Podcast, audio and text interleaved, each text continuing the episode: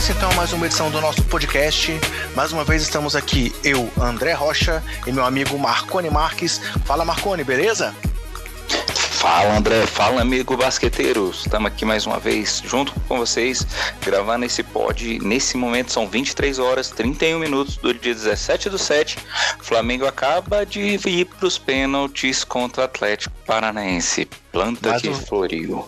Mas o foco aqui é basquete, Marconi. Vamos parar por aí, vamos voltar ao assunto, porque afinal a NBA não para, a NBA não está nada chata, não está nada monótona, a NBA não acabou, e nessa off-season parece que a gente está trabalhando mais ainda do que na temporada regular. Porque a gente preparou até uma lista aqui de podcasts que a gente tratar de assuntos diferentes nessa off-season, e as notícias nos atropelam e nos dão tempo para nada, né, Marconi? Cara, tem mais serviço do que na temporada regular, como você falou. Eu lembro que no finalzinho da temporada, quando você começou com os pods do Basqueteiro Office, tinha muito serviço, porque todo dia tinha jogo e você queria atualizar a galera com muita informação. Só que depois que acabou a temporada, é o tempo todo, é Twitter, internet, é página dos, dos amigos parceiros da gente que a gente acompanha, porque toda hora tem uma notícia, toda hora tem uma novidade, toda hora tem uma movimentação grande, e a gente aqui tentando pegar informação de qualidade para trazer para o amigo basqueteiro. E a última bomba e o principal assunto desse podcast vai ser então a ida de Russell Westbrook para o Houston Rockets. Mas antes de entrar no assunto principal, galera, apenas aqueles recados gerais para vocês. Nosso podcast está disponível nos principais agregadores e no Spotify com o nome Basqueteiros. Nós também temos perfis nas principais redes sociais com o nome Basqueteiros e o nome do usuário BasqueteirosNBA. É um local onde a gente sempre tenta interagir com vocês, trocar informações, trazer notícias mais imediatas com o nosso podcast sendo ainda nessa nossa rotina semanal. E temos também, galera, agora o nosso grupo do WhatsApp. Nós tínhamos antes aquela lista de distribuição no WhatsApp, que a gente, é, vocês adicionavam o número na agenda e é, pediam pra gente ser, para ser incluído na lista, e mudamos esse circuito. Já estamos anunciando essa aí há três edições. Agora nós criamos um grupo no WhatsApp, mas não é um grupo de conversação, porque a gente não tinha tempo de fazer uma moderação desse grupo, então a gente preferiu colocar um grupo, mas apenas para o envio das mensagens. Então, apenas nós, moderadores, podemos mandar mensagem por lá. Para vocês receberem então o nosso conteúdo em primeira mão direto no seu celular, procurem nas nossas redes sociais o link para esse grupo, entrem no grupo que vai estar tá recebendo tudo aí no celular. É uma forma bastante cômoda, né, Marcona, de receber tudo diretamente em primeira mão. Além de cômoda, tem a questão do dinamismo, galera. A notícia chega rapidinho e vocês não vão perder tempo com notícia chata, como o André falou. Podem ficar tranquilo que a gente não vai mandar um memezinho de bom dia grupo, bom dia família para vocês, não. Fiquem sossegados. Beleza. Então, como eu falei, pessoal, o principal assunto do podcast vai ser a troca aí do Westbrook indo pro Houston para jogar ao lado do, do James Harden. E para isso nós tivemos mais uma vez uma participação super especial.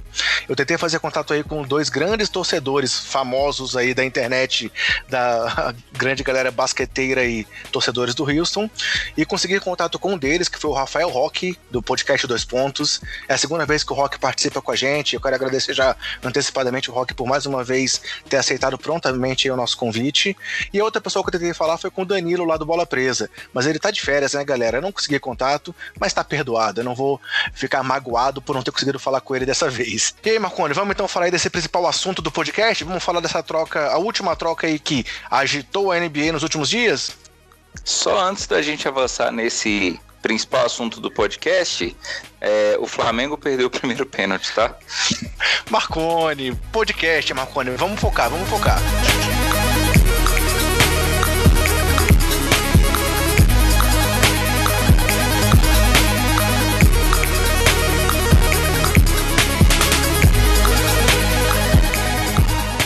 Então, galera, indo pro principal assunto aqui do podcast, é a bomba da semana aí que tem, tem agitado a NBA, em mais uma troca aí que fez a NBA mudar de rumo aí nessa última, nessa off-season.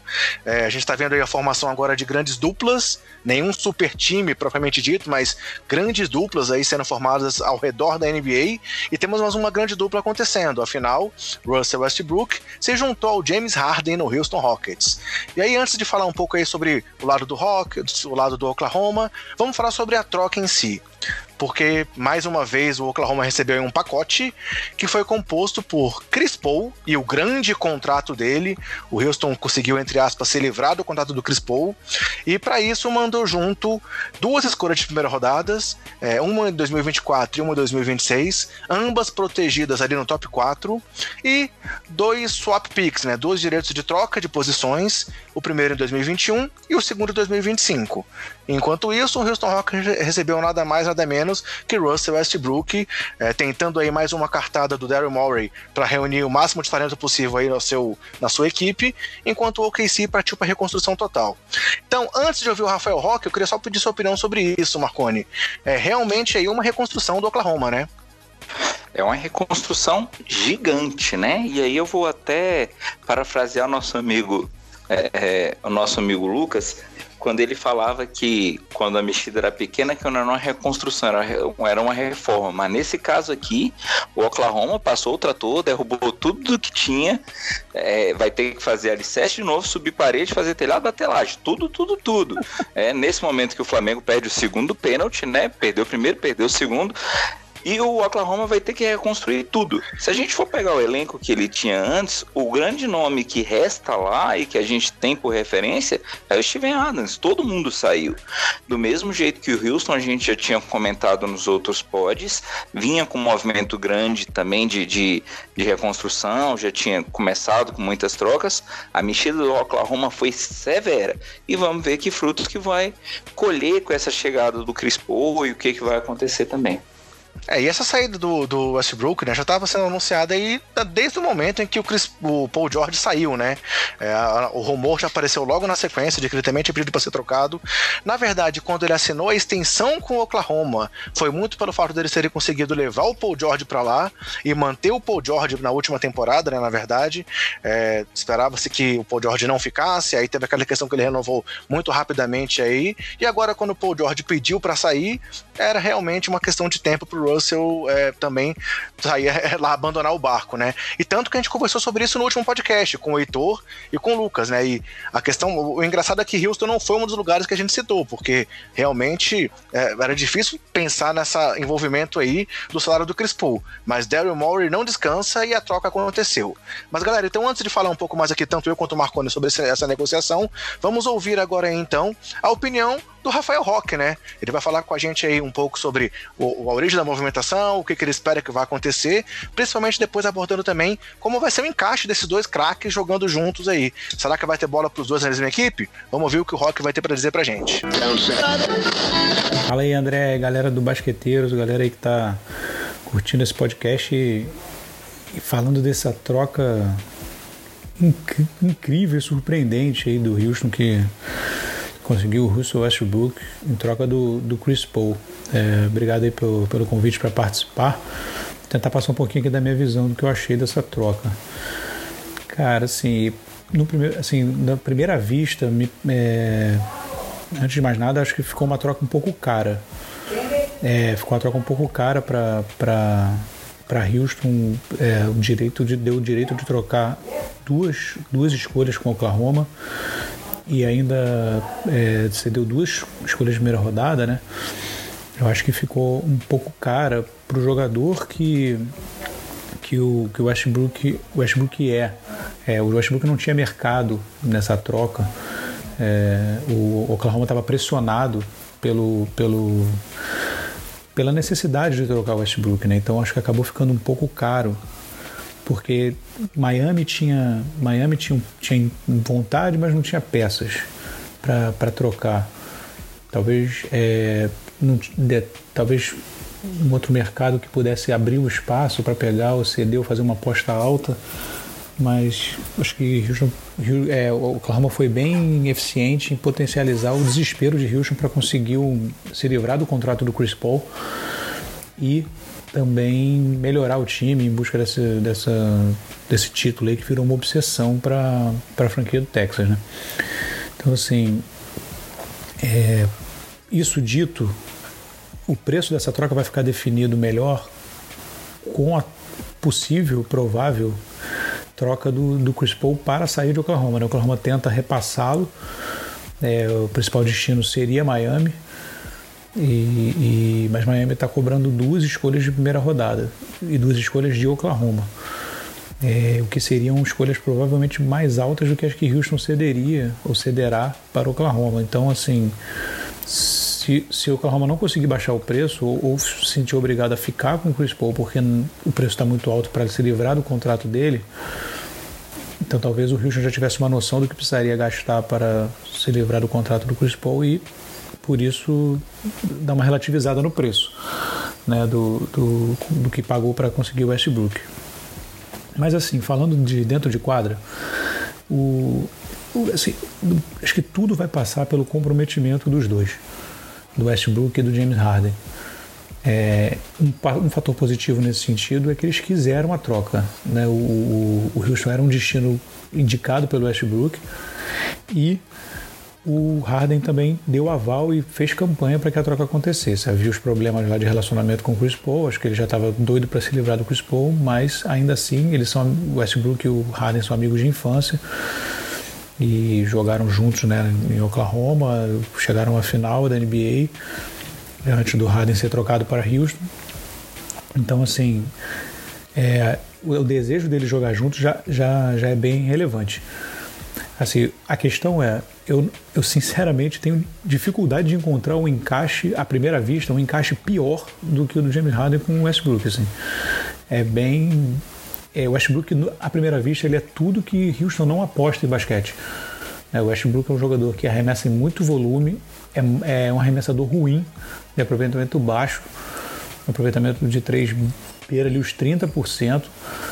É, e, e o arremesso de dois os dois longos ali que ele insiste em dar um passo para dentro e arremessar. Esse é o arremesso que para dentro da linha de três arremessar. É o arremesso que o que o Houston mais odeia e evita. Então, assim, é, é, é bem, é bem complicado esse encaixe no primeiro momento.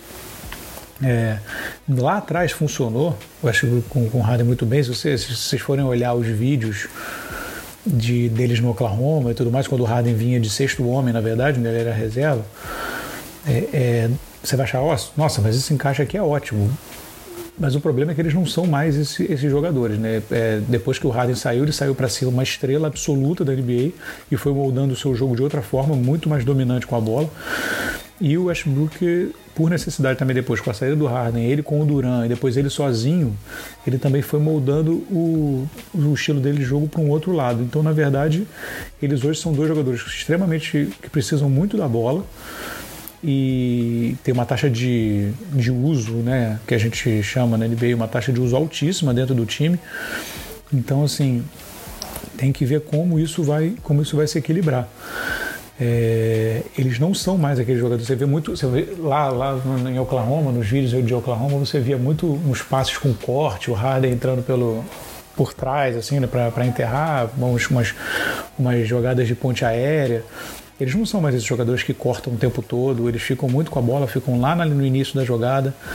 É, não sei qual é a capacidade de adaptação agora, os dois na casa já dos 30 anos, depois de tantos anos jogando de outra forma como isso, como isso aconteceria.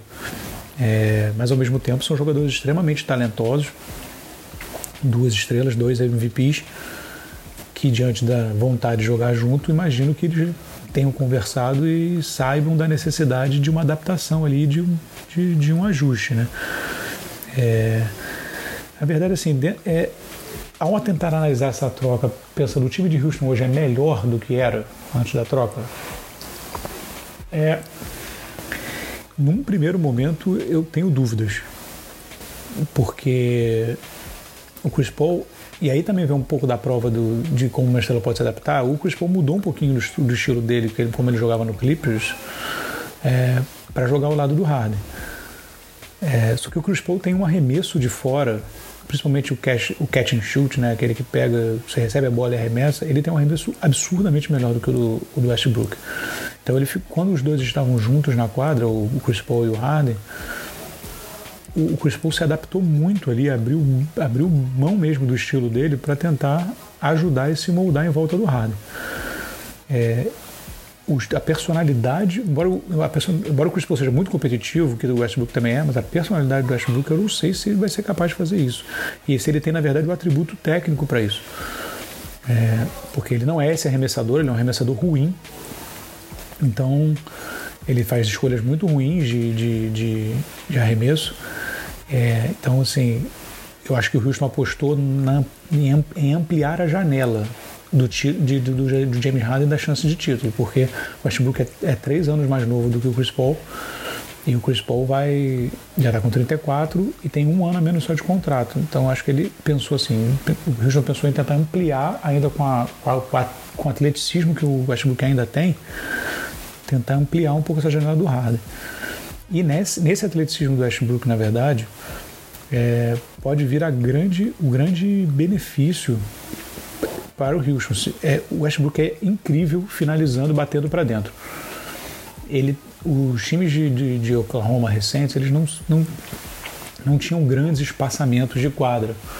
Tinha pouco, pouco, pouco espaço para o Westbrook operar ali dentro do garrafão, na penetração. Com o Houston, a tendência é que isso cresça bastante, esse espaço de penetração. E nessa penetração batendo para dentro, o Westbrook é um dos jogadores mais eficientes da NBA. É, top 3 eficiência, seja para fazer a cesta ou para dar o passe para o arremesso.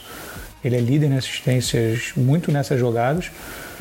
É, então, assim, com um ambiente favorável de Houston, se você pensar numa escalação pequena, né, de Harden, Westbrook, é, Harden, Westbrook, Eric Gordon, é, talvez o Daniel House e o PJ Tucker, sem o Capela e o PJ Tucker jogando de, de pivô, você tem cinco, quatro jogadores né, em volta do Westbrook que arremessam bem de fora e, e vamos passar muito essa quadra, o que dá todo o caminho para que ele possa trabalhar na penetração. Se você tiver a oportunidade de, de, de deixar o caminho livre para ele, seja no espaçamento ou num pick and roll, livrar a esquina para que ele entre com tranquilidade ou com mais facilidade, você potencializa ao máximo essa eficiência do, do, Westbrook.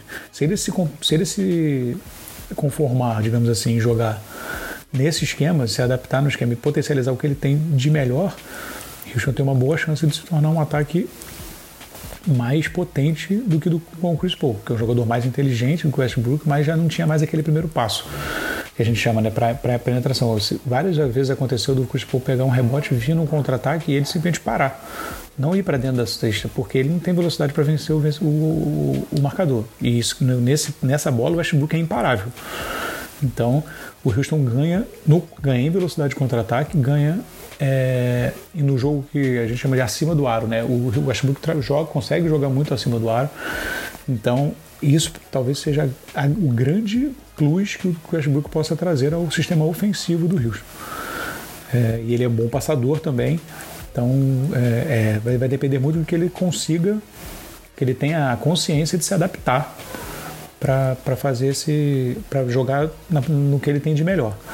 A defesa preocupa. O Westbrook não é um jogador bom de defesa. Ele tem uma fama de ser um bom defensor, mas ele, ele aposta muito nas, nas roubadas de bola. Ele é um bom reboteiro. Mas ele, ele, ele, ele aposta muito nas roubadas de bola. Então, assim, é, isso, isso é uma coisa que vai, vai ser um motivo de preocupação para Houston, como vai montar esse sistema defensivo. Em suma, cara, eu acho que tudo vai depender do comprometimento. Eles vão ter que jogar mais sem a bola. O Harden e o Westbrook não são jogadores que, se, que são conhecidos por se, por se movimentarem no ataque sem a bola. Na maioria das vezes eles param e esperam a bola voltar para a mão deles ou alguém resolver. Isso tem que mudar. Nesse sistema do Houston, com, com os dois, isso vai precisar mudar. O, o, então, assim, é, vai ser um desafio grande para o Mike D'Antoni, mas talento existe. É, talento existe para que o, o, ataque de Houston funcione de uma forma mais dinâmica. É, vamos ver como é que isso fica. É, de, de qualquer forma, a junção de, dessas duas estrelas é uma, uma atração a mais para essa temporada da NBA depois dessa off-season completamente maluca. E a temporada promete, já estou doido para que ela comece. Beleza?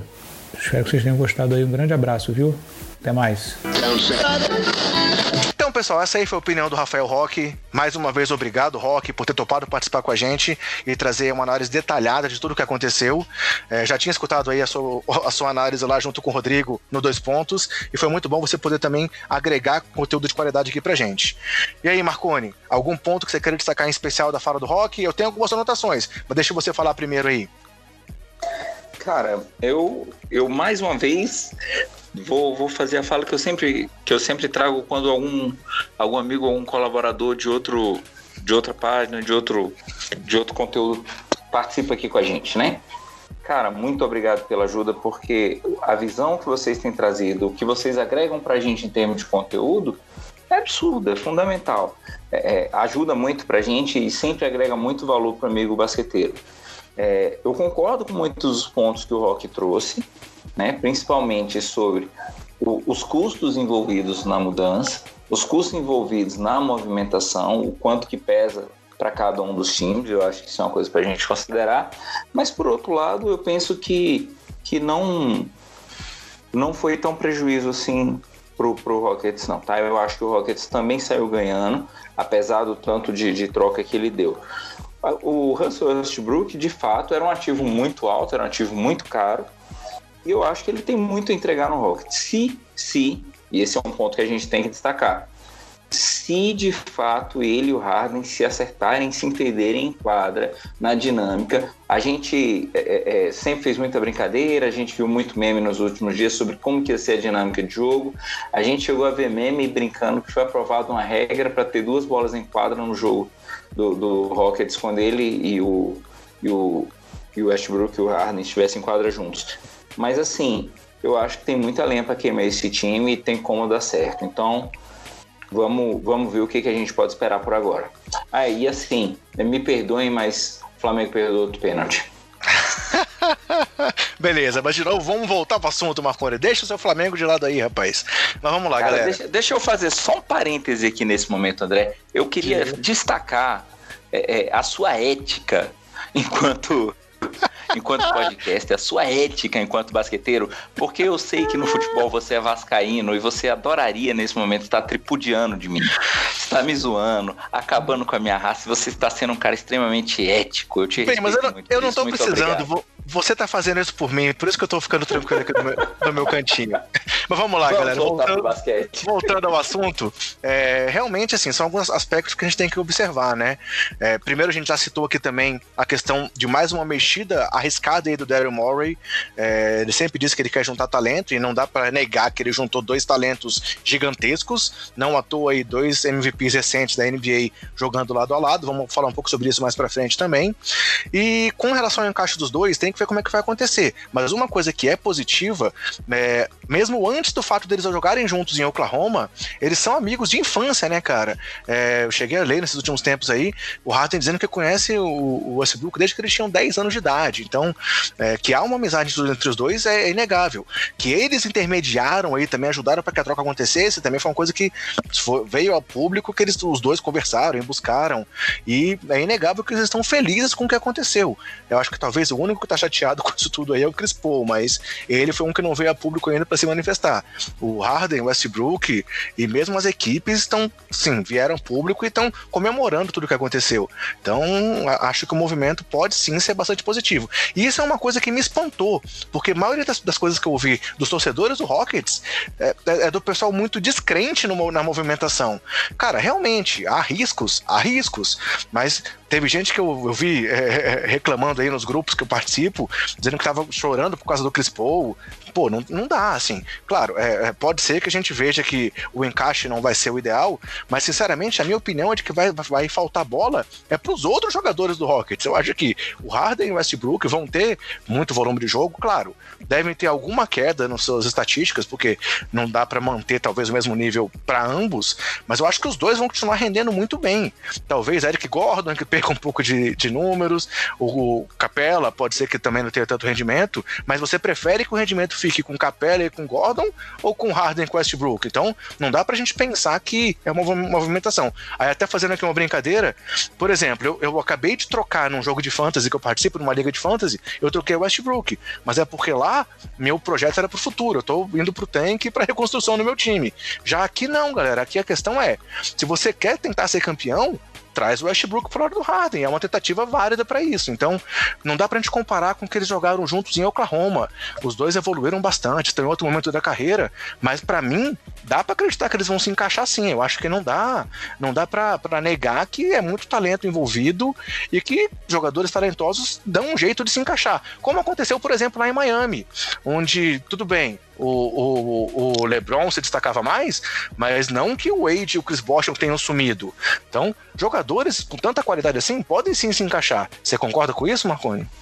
Concordo, e eu penso que assim, um, um ponto que, que talvez tenha chamado a atenção de todo mundo é o seguinte: os dois são atletas que são nomes de franquia. Os dois têm condição de carregar uma franquia na costa, ser, franchise player, de, de vender camisa. Tanto o Westbrook quanto o Harden. E é o que você falou.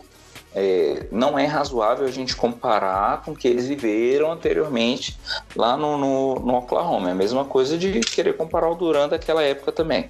É, a questão é, se a gente for pensar no que eles estavam produzindo com os times que eles tinham antes e olhar para aquilo especificamente, naquele recorte, não é isso que a gente vai ver. A gente tem que ter essa visão que você está trazendo de como eles vão se encaixar trabalhando juntos. E aí a gente tem duas opções que me parecem ser é, é, as mais efetivas. É, com os dois em quadra juntos, isso que você falou, das estatísticas individuais terem queda em alguns aspectos, né? Isso é razoável, isso é de se esperar, mas isso também vai ser um trunfo pro, na mão do técnico, que é trabalhar os dois enquanto rotação. Enquanto um tiver no banco e o outro tiver na quadra, né? Pensa o Harden jogando no modo Harden, tendo chance de sentar no banco para o Westbrook entrar no modo Westbrook. Né? Eu acho que isso é uma coisa que a gente tem que ter em mente também. Os dois em quadra juntos vai ser o satanás para os outros times. Os caras vão penar para caramba. Mas o, o, técnico também vai saber que em alguns jogos, em algumas combinações que eles vão pegar, eles vão trabalhar uma rotação entre um e outro, botar um no banco um tempinho para descansar, enquanto o outro está carregando o piano lá, né? Talvez o, o, o Harden em alguns momentos saia daquele papel de armador que ele vinha fazendo o tempo todo do jogo para poder dar esse destaque para Westbrook em alguns momentos, né? Eu acho que essa rotação, o, o treinador vai ter que ter sabedoria para poder fazer isso também. E outra coisa, a gente brinca a respeito do conflito de egos.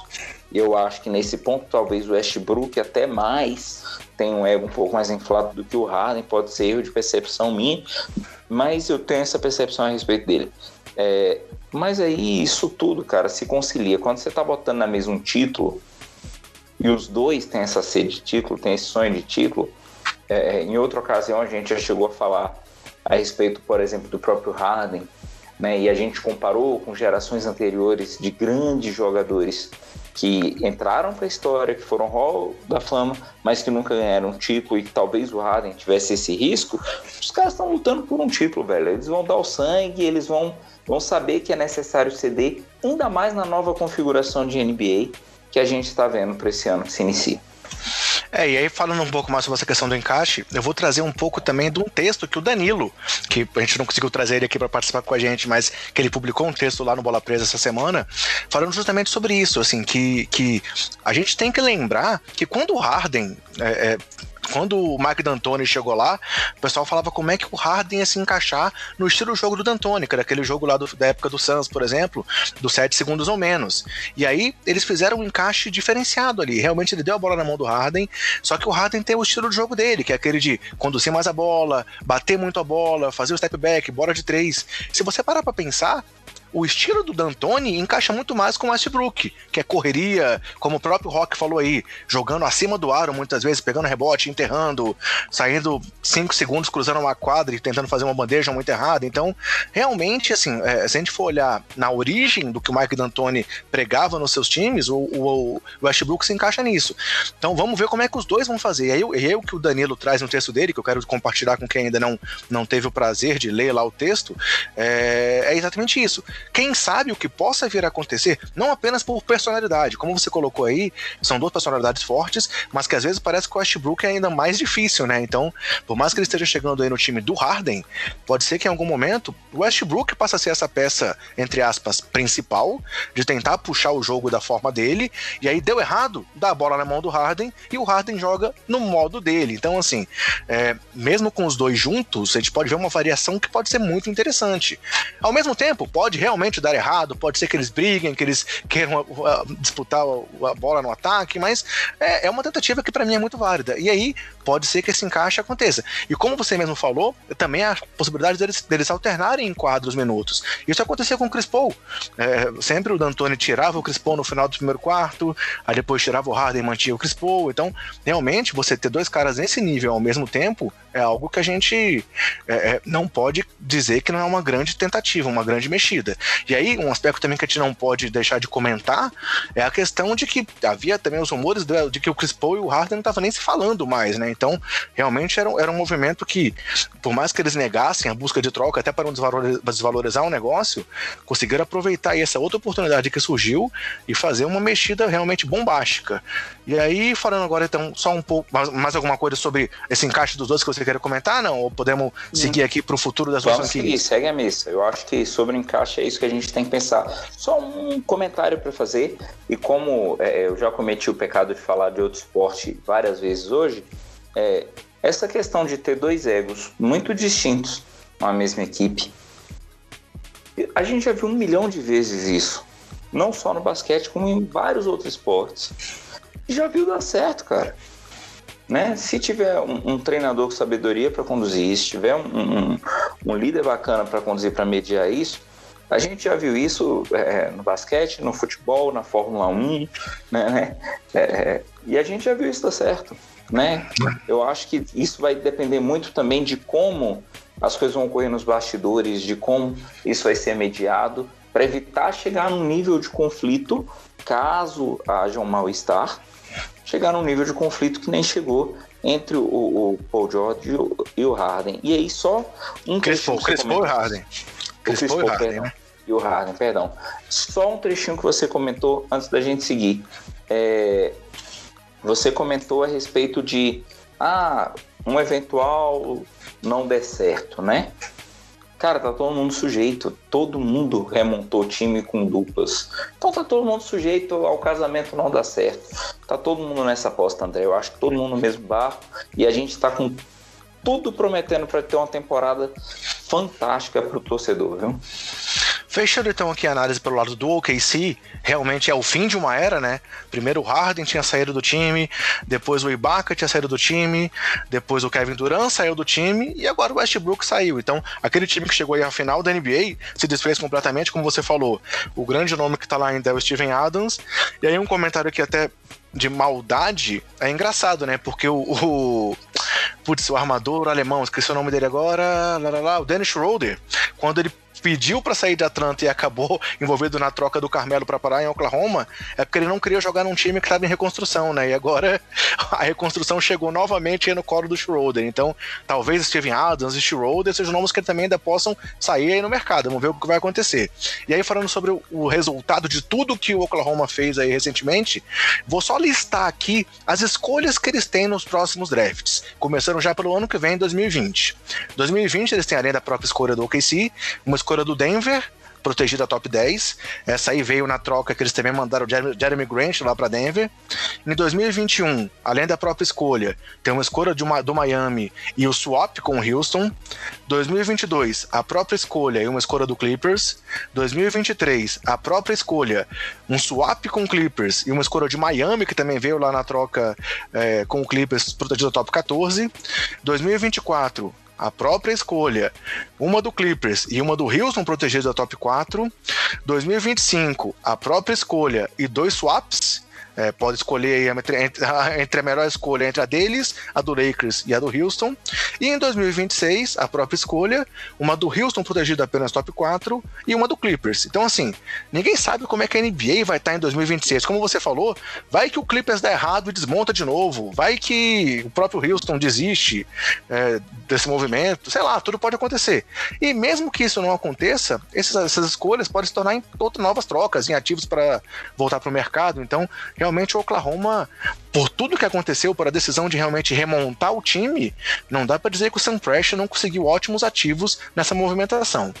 É, alguma coisa mais aí sobre o Oklahoma? Posso falar sobre o restante do elenco do, do Houston Rockets? Só um outro detalhe, né? Nesse, nessa reconstrução toda.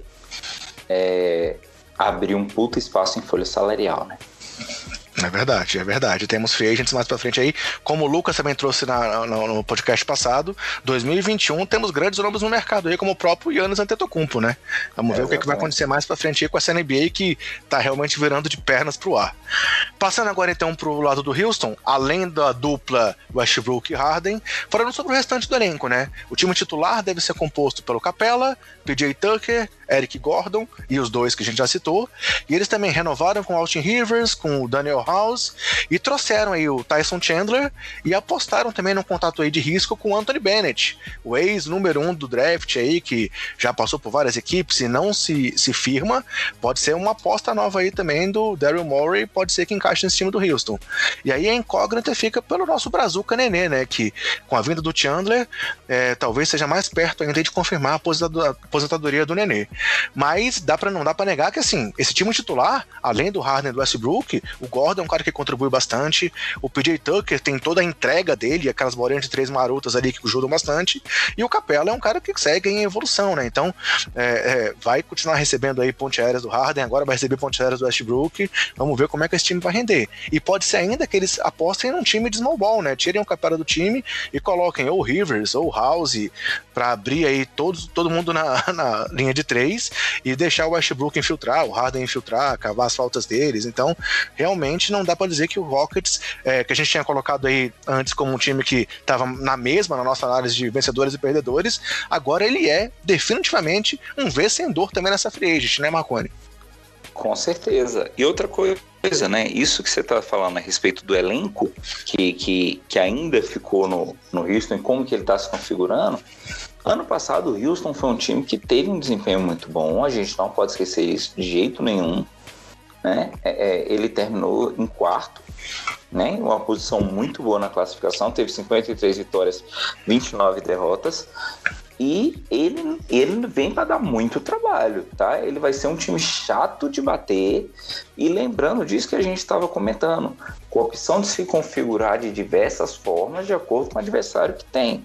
Do mesmo jeito que você comentou agora, que ele pode trabalhar focando lá com o trabalho com o capelar, recebendo bola dentro do garrafão, como trabalhar com small ball, ele pode trabalhar com ritmo mais acelerado, com, com Ashbrook, como você trouxe, aliado com Mike D'Antoni pode ou mais cadenciado com Harden.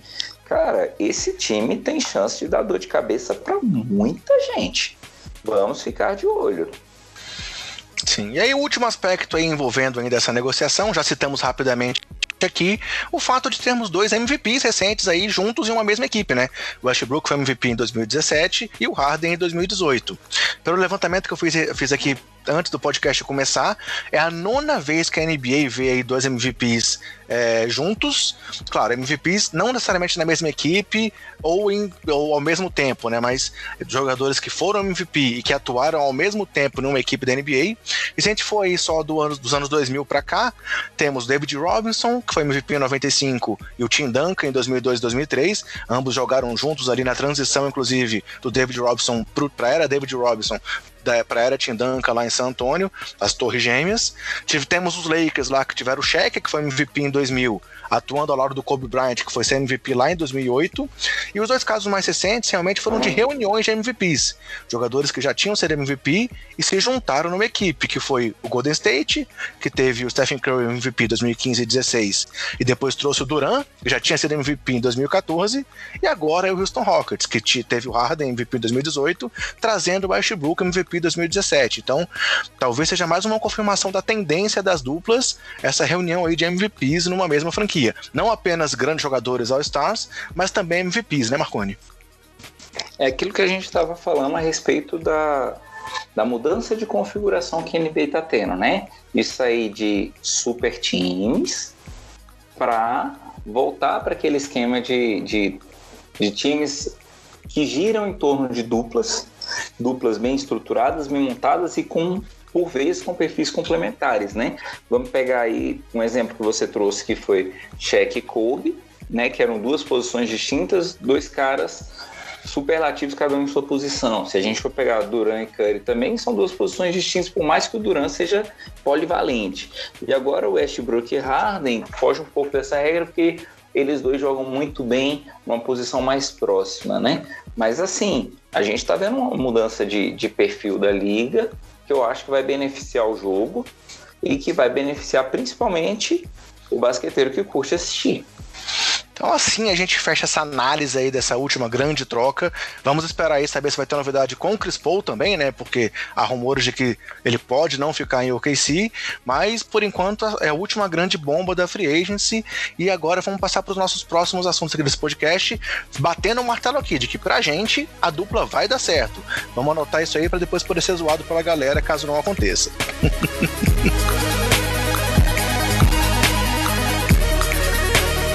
E aí, galera, o próximo assunto do podcast, então, é, já que a gente tá falando de duplas, eu também peguei aqui um levantamento que eu vi essa semana, interessante, graças a essas novas duplas aí que se formaram na NBA, sobre as duplas mais caras da NBA a partir da temporada 2019-2020. E aí, começamos com Russell Westbrook e James Harden, que são a dupla mais cara da NBA, recebendo aí aproximadamente 76 milhões na próxima temporada. Na sequência, temos o Golden State Warriors com Stephen Curry e Klay Thompson, que aproximadamente vão receber 72 milhões na temporada. Depois, Kevin Durant e Kyrie Irving com aproximadamente 69 milhões. Em quarto, Kawhi Leonard e Paul George recebendo aproximadamente 65 milhões. E em quinto, Anthony Davis e LeBron James recebendo aproximadamente 64 milhões. Mas Davis e LeBron não estão sozinhos nesse posto, porque quem também vai receber mais ou menos 64 milhões na temporada é a dupla Kemba Walker e Gordon Hayward lá no Boston Celtics. Alguma grande surpresa aí, Marconi? Além, claro, do Kemba e do Hayward recebendo a mesma coisa que Anthony Davis e LeBron James? Cara, o que eu posso te dizer é o seguinte. Vou para os números frios dos caras. Primeiro, Gordon Hayward. 11,5 pontos por jogo, 4,5 rebotes, 3,4 assistências. Ok? Uhum. Kemba Walker.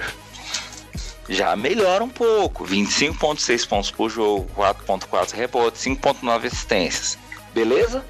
Beleza. Vou comparar com LeBron James e Anthony Davis. Porque o salário é igual. Gente, por favor, vamos lá. Começar pelo monocelha. 25.9 pontos, 12 rebotes, 3.9 assistências. LeBron James. Isso é porque ele foi poupado no final ali para o time do Pelicans, né? O, o, o Davis ainda ficou muito tempo no banco ali porque o time queria perder. Então, LeBron James, tirando o tanto de camisa que ele vende, o tanto de hater que ele atrai, ele ainda tem 27.4 pontos, 8.5 rebotes, 8.3 assistências. Cara, eu não tô querendo, nem de longe, por favor, dizer que Campbell Walker e Gordon Hayward são maus jogadores. Não é isso, por favor, amigo basqueteiro, fã do Boston Celtics, não entenda dessa forma. Não é isto. Mas comparar o salário deles com o salário desses caras, o que eu posso te dizer é o seguinte: a dupla André Rocha e Marconi Marques, por um salário mínimo cada, topa jogar na NBA. Vocês vão abrir um puto espaço no cap. Libera o Kemba, libera o Hayward, a gente vai. Vocês liberam um puto espaço no cap, contratam outros caras, a gente come banco. Não tem problema. porque os números falam por si, não tem como comparar. 64 milhões é muito dinheiro. Ok, a gente entende a estrutura de salário da liga, a forma que os contratos foram feitos, tudo isso é muito bacana. Mas, gente, a gente vê uns contratos desses, chega a dar uma dor no estômago, né? A gente fica pensando tanto que o dono do time sofre quando vê um negócio desse, pelo amor de Deus. Bem, espero que a nossa amiga Idrika Varini não fique chateada com você falando mal aí do Boston Celtics dela. Mas realmente, cara, não dá para comparar. Drica, né? não ouça essa parte do pod, pode pular, tá? Isso mostra como realmente a movimentação do Lakers foi positiva nessa vinda aí do Anthony Davis, né? Ele abriu mão lá daquele valor esse que ele tinha de 4 milhões e tal, e realmente eles conseguiram trazer aí o Davis pro lado do LeBron, pelo mesmo valor que o Boston teve que pagar para botar o Kemba e o Hayward juntos. Mas, claro, cada time por seus motivos, cada time das suas movimentações. E aí, só aproveitando que você falou isso aí de venda de camisa, vou abrir um parênteses aqui que não estava no nosso roteiro, sobre a situação envolvendo o LeBron James, né, cara? Que ele tinha anunciado que ele ia usar a camisa 6, que nem ele usou lá no, no, no Miami, ia liberar 23 pro Anthony Davis. Tinha até postado foto dele uma montagem dele no Instagram com a camisa 6. E aí veio a dona Nike e não deixou ele mudar de camisa. Pela quantidade que eles já tinham produzido de camisas 23 com o nome do LeBron. E o que ia dar de prejuízo para eles por conta disso. Porque, claro, ia ter que rolar uma queima de estoque das camisas 23 do LeBron, né? Então, a Nike aí realmente mostrando quem manda nesse negócio, não deixou o LeBron mudar de número. Uma coisa é quando muda de time, mas no mesmo time, a dona Nike não deixou que acontecesse, né, Marconi? Ela alegou que tem uma janela de data para os times informarem qual a camisa que o jogador vai usar, né? E ela diz que esse informe dele foi posterior a essa data limite. Então, eu volto ao que eu falei naquele pod quando a gente fez esse comentário. A camisa 23 já tinha que ter sido aposentada da liga, não somente do Volto a insistir nisso.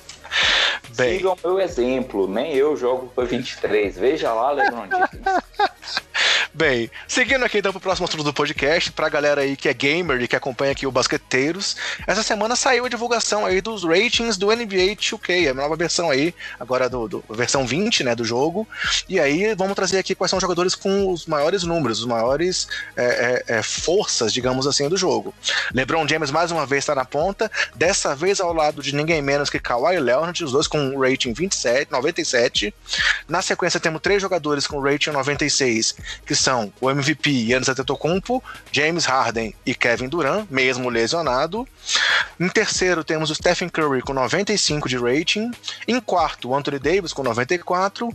Em quinto, a dupla Embiid e Paul George com 93 e em sexto Damian Lillard, fechando aí, na verdade, é a sexta posição, mas é o top 10, né, porque nós temos vários jogadores aí com o mesmo número, Damian Lillard tem um rating 92. E aí, seguindo aí essa, essa, essa comparação de duplas que a gente tem feito muito nesse podcast, quais são então as melhores duplas, em média, aí no jogo? A primeira é Anthony Davis e LeBron, com um rating médio de 95.5, e olha aí, recebendo o que Kemba Walker e, e Gordon Hayward, hein? Segundo, Kawhi Leonard e Paul George com rating 95 de média. Terceiro, Kevin Durant e Kyrie Irving, que não tá no, no top 10 porque ele teve um rating 91. E a média dos dois é de 93,5.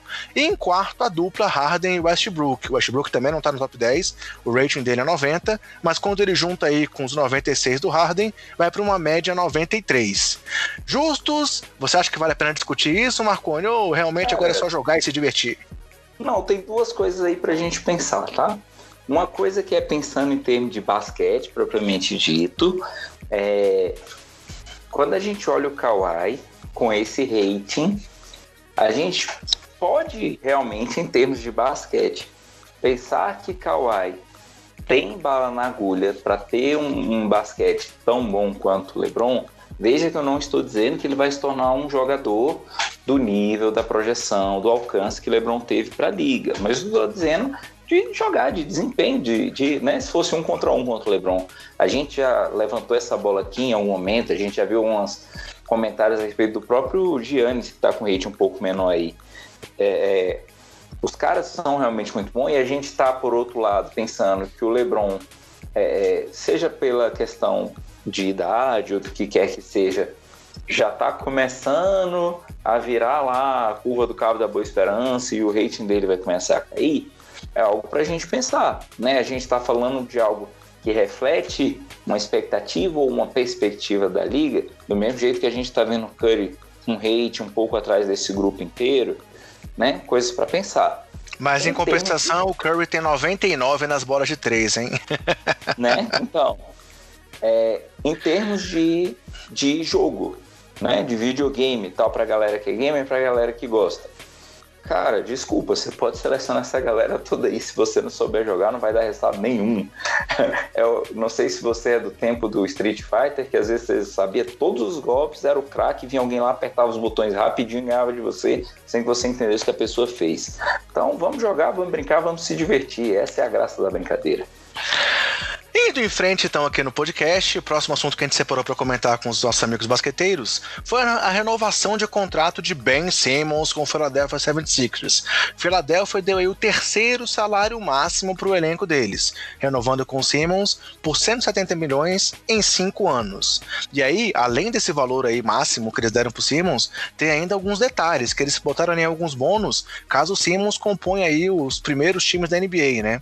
Se ele ficar no no terceiro time, esse salário de 170 vai para 190 milhões.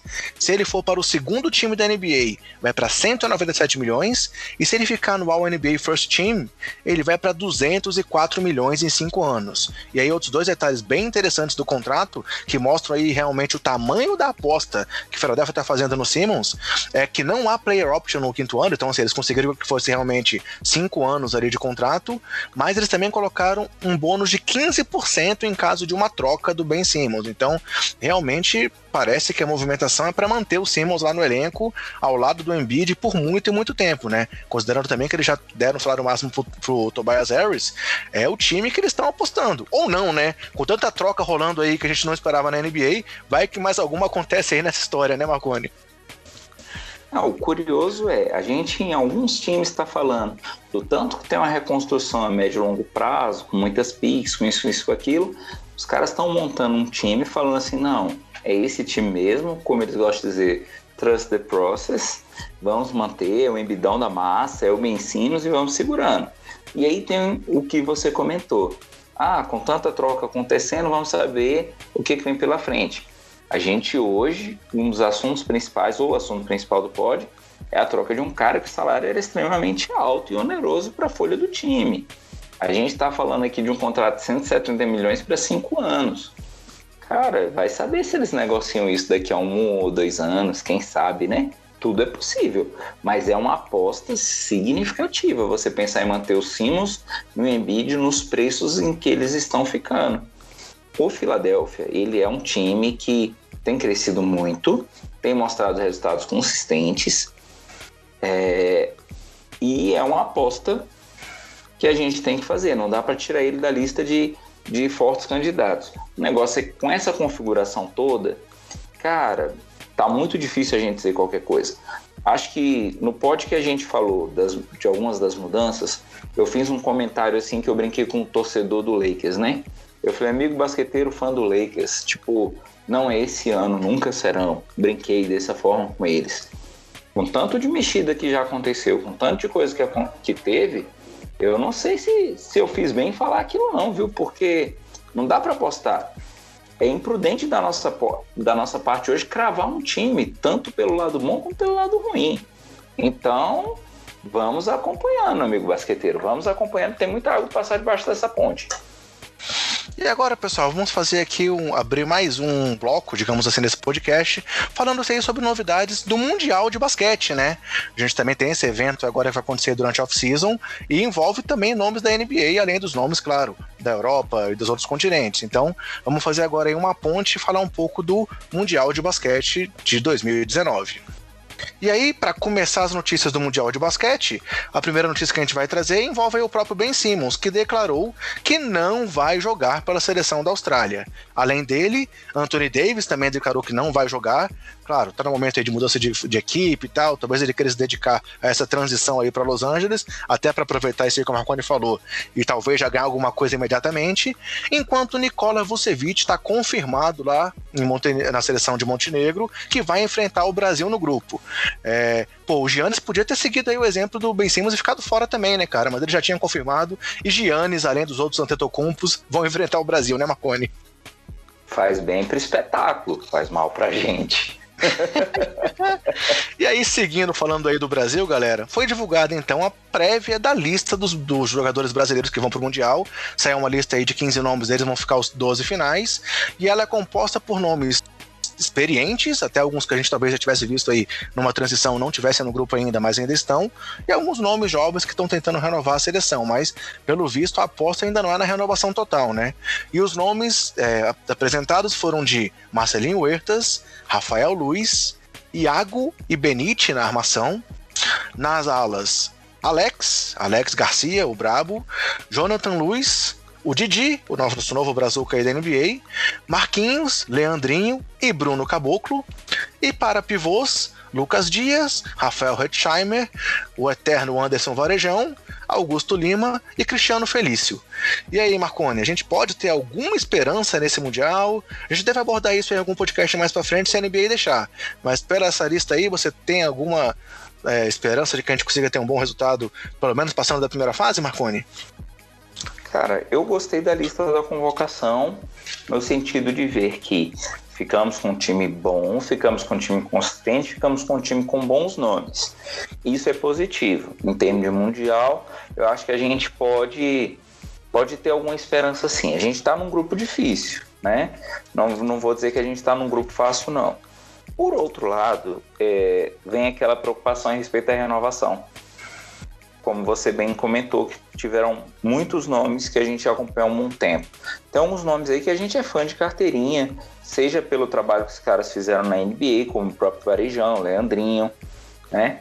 É, seja pelo trabalho que os caras fizeram em clube aqui no Brasil. eu sou fã de carteirinha do, do Brabo, né? É uma das referências de jogador de defesa que eu tenho. É, mas eu queria ver nomes mais novos. A gente está precisando dessa renovação. Tem uma galera aí que tem de seleção tempo para aposentar, cara. Deve estar, sei lá, 35 anos de carteira assinada já pela seleção. O, o Ertas, inquestionável o trabalho dele de armador. O cara é fantástico, o cara é genial. Mas ele já tem muito tempo de casa. E aí, como o, o, a pegada da gente é falar de NBA, se a gente fizer a chamada aí, tem uma galera aí que ou está ou passou. O Ertas passou na NBA, o próprio Alex passou na NBA, né? É, é, tem aquele clássico toco que ele deu quando ele jogou lá. É, é o Leandrinho, o, o Caboclo, Marquinhos. O Marquinhos, teve uma passagem. Felício tá lá, né? Felício tá lá ainda no Chicago. Então, assim, mas vamos torcer. Não estando no grupo fácil. E eu acho que dá sim pra gente encaixar um pódio para falar um pouco dessa seleção com carinho, com atenção, sobre o trabalho que vem sendo desenvolvido e vamos ficar na torcida, porque a gente está precisando. A gente tem um histórico de seleção brasileira que é muito bacana, que é muito bonito, que honra muito a gente, que dá muito orgulho. A gente está precisando voltar para o lugar de destaque que a gente teve. Seleção brasileira de basquete, ela tem que ter no Mundial, pela história que ela tem. Eu não estou falando de trabalho recente ou de perspectiva agora, mas assim, não tem por que a gente se contentar com menos do que um, um quarto lugar, cara. É, ah. Não estou dizendo que a gente consiga isso agora, tá bom?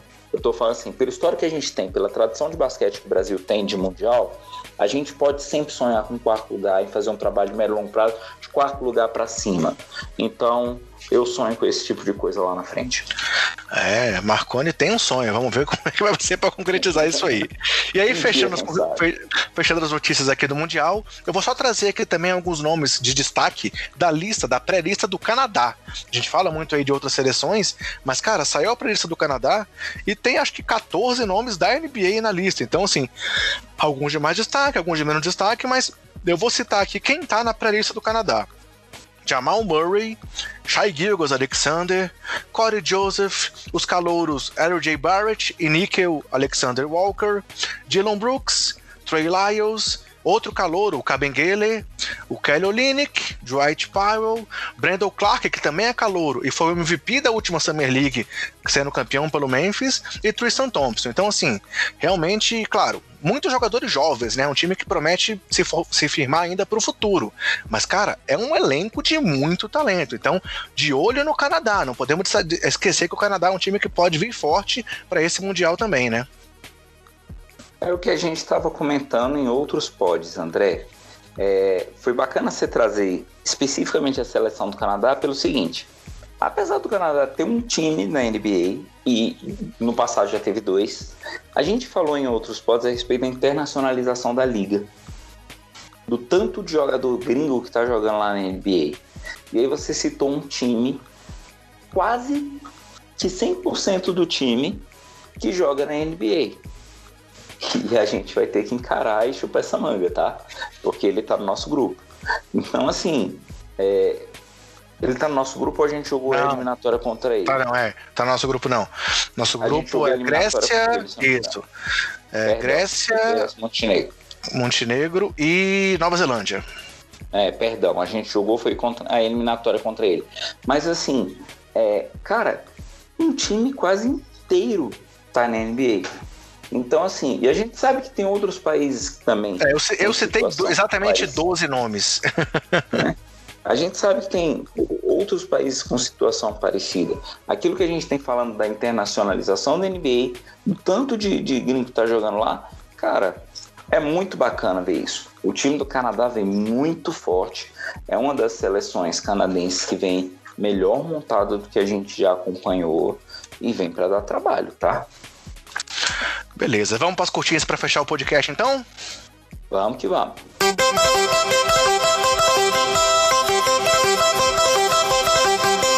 Galera, começando aqui com as nossas curtinhas só para encerrar o nosso programa. Primeiramente, falando aí da Summer League, como já citei agora aí, o Brandon Clark foi o MVP do torneio e foi campeão pelo Memphis Grizzlies. E Memphis Grizzlies, o nosso Bruno Caboclo, né? Então, Caboclo foi campeão da Summer League. E aí, então, Aê! eu quero aproveitar para fazer um anúncio importante aqui. Bruno Caboclo é bicampeão da NBA. Afinal, Aê! ele já tinha vencido a J-League lá na época do Toronto, né? Então, venceu o J-League e venceu o Summer League, que vem o título principal agora, né? Cara, ele vai fazer que, que, nem boxeador, que tinha aquele negócio de unificar os títulos, lembra? unificar os cinturões. é, ele tem que fazer isso agora. Beleza. Ainda aí sobre os nossos jovens da NBA, o nosso Didi, que jogou muito bem na Summer League aí, caiu na semifinal. Teve até o duelo aí, Didi contra Caboclo, que foi muito. Teve muito hype aqui na internet brasileira. O Twitter teve muita interação no dia dessa partida. Apesar das grandes atuações do Didi aí na Summer League, mostrando que ele tem potencial para o futuro também lá no Pelicans. Foi confirmado, já assinou o contato mesmo lá com o Sydney Kings e vai jogar um ano na Austrália. É, outra notícia do mercado é que essa semana também teve uma dispensa aí muito importante, né, cara?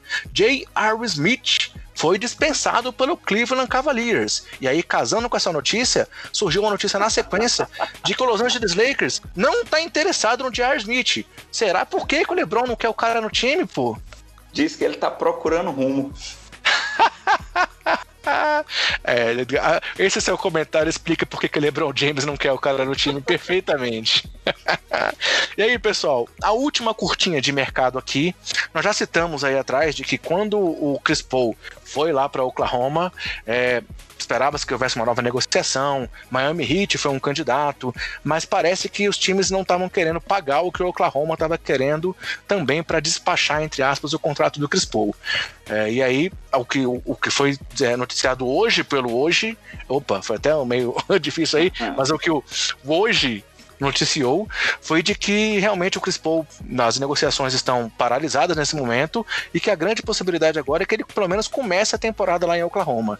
Então, pelo visto, o Oklahoma vai ter aí Chris Paul junto com a molecada lá para poder dar muito cascudo na galera, né? Afinal, dizem que ele é um grande companheiro de time, né, Marconi?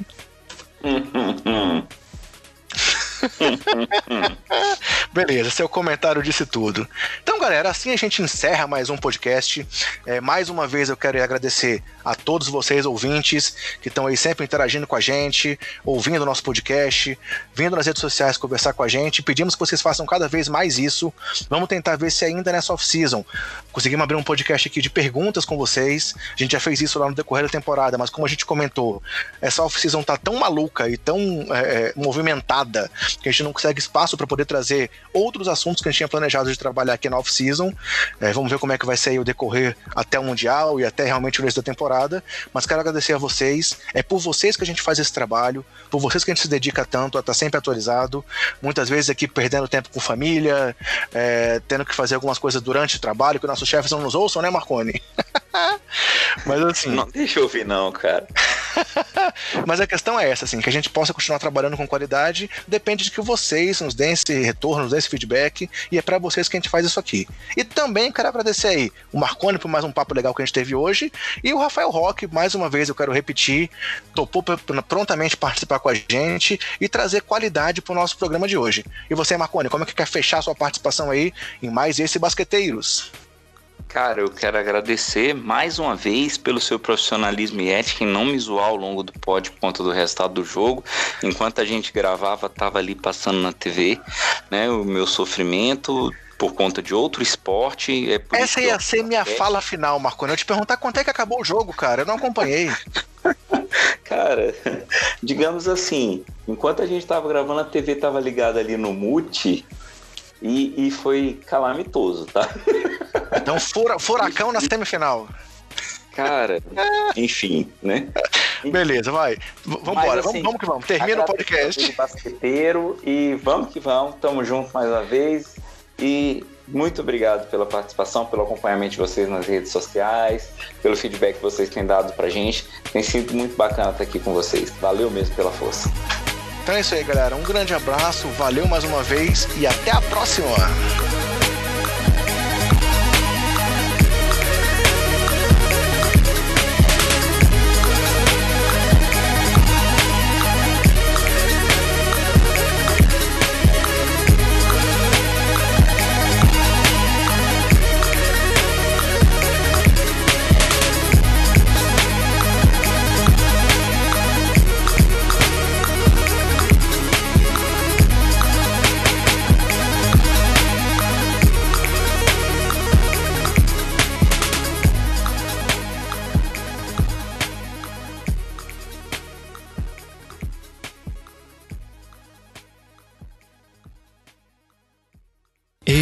Podcast foi editado por Gustavo Angeléia.